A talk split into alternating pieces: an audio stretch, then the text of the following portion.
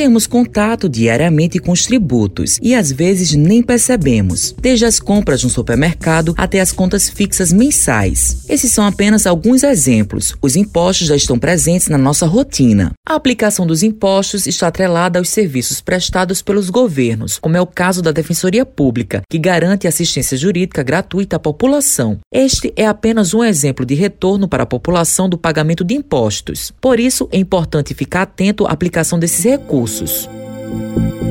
De acordo com o Serviço de Proteção ao Crédito, SPC, atualmente 1,6 milhões de brasileiros estão na lista negativa do órgão. E com a extensão da pandemia do coronavírus, esses números só aumentam. Com o impacto da Covid-19 e do atraso na liberação do auxílio emergencial, o endividamento das faixas dos brasileiros mais pobres voltou a subir, segundo o Instituto Brasileiro de Economia da Fundação Getúlio Vargas. Esse percentual só havia sido verificado em junho de 2016. E esse problema poderia ser evitado caso houvesse educação fiscal para que o planejamento de gastos e melhores condições de financiamento fossem uma realidade para a população. O ambiente escolar pode contribuir de maneira significativa na promoção de boas práticas contábeis, uma vez que é um espaço de formação cidadã. Na Escola Estadual Exide Dáurea Santiago Rangel, em João Pessoa, a educação fiscal se tornou uma realidade no projeto Fisco Daura. O coordenador e professor Eduardo Braga explica como trouxe a educação fiscal para a sala de aula que eu gostaria de pontuar que essa busca dos projetos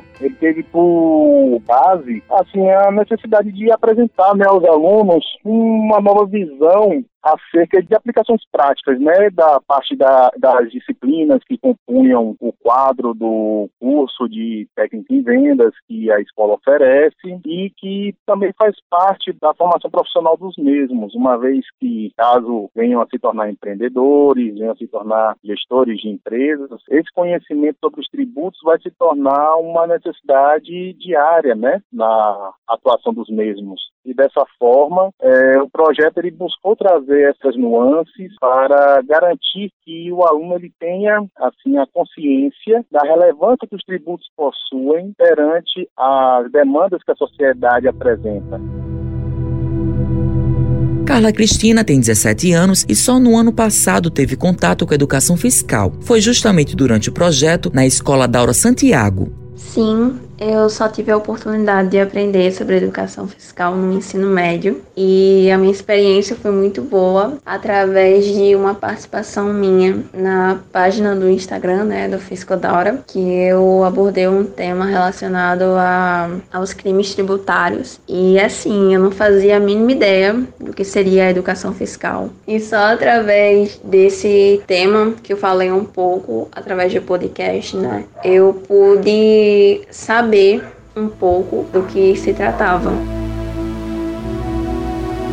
Desde a Constituição Federal de 1988, gestores brasileiros foram condicionados a aproximar a sociedade para que se tornem polo ativo de controle das ações governamentais, difundindo mecanismos de interação com a gestão pública. Isso faz com que cada cidadão exerça o papel de fiscalizador de onde nossos impostos serão aplicados. Você sabe qual a relevância de fiscalizar os nossos tributos? Elaine Carvalho é presidente da Associação dos Auditores Fiscais da Paraíba, AFRAFEP, e relata a importância dessa participação cidadã. O cidadão contribuinte e usuário dos serviços públicos é o fomentador de políticas públicas na medida que contribui ao pagar seus tributos, sobretudo na tributação incidente sobre os impostos diretos e indiretos. Como cidadão contribuinte, tenho o dever de fiscalizar a aplicação dos recursos públicos através dos inúmeros instrumentos de transparência que são postos à sua disposição. Apesar de vivermos a era da informação e do conhecimento, infelizmente há um desconhecimento muito grande por parte do cidadão. Mas nós temos inúmeros instrumentos à nossa disposição. O Portal da Transparência e o Sistema de Informação ao Cidadão, SIC, permite o exercício do controle social. Balizado na Lei de Acesso à Informação, o cidadão ele pode acompanhar e requerer informações ao poder público.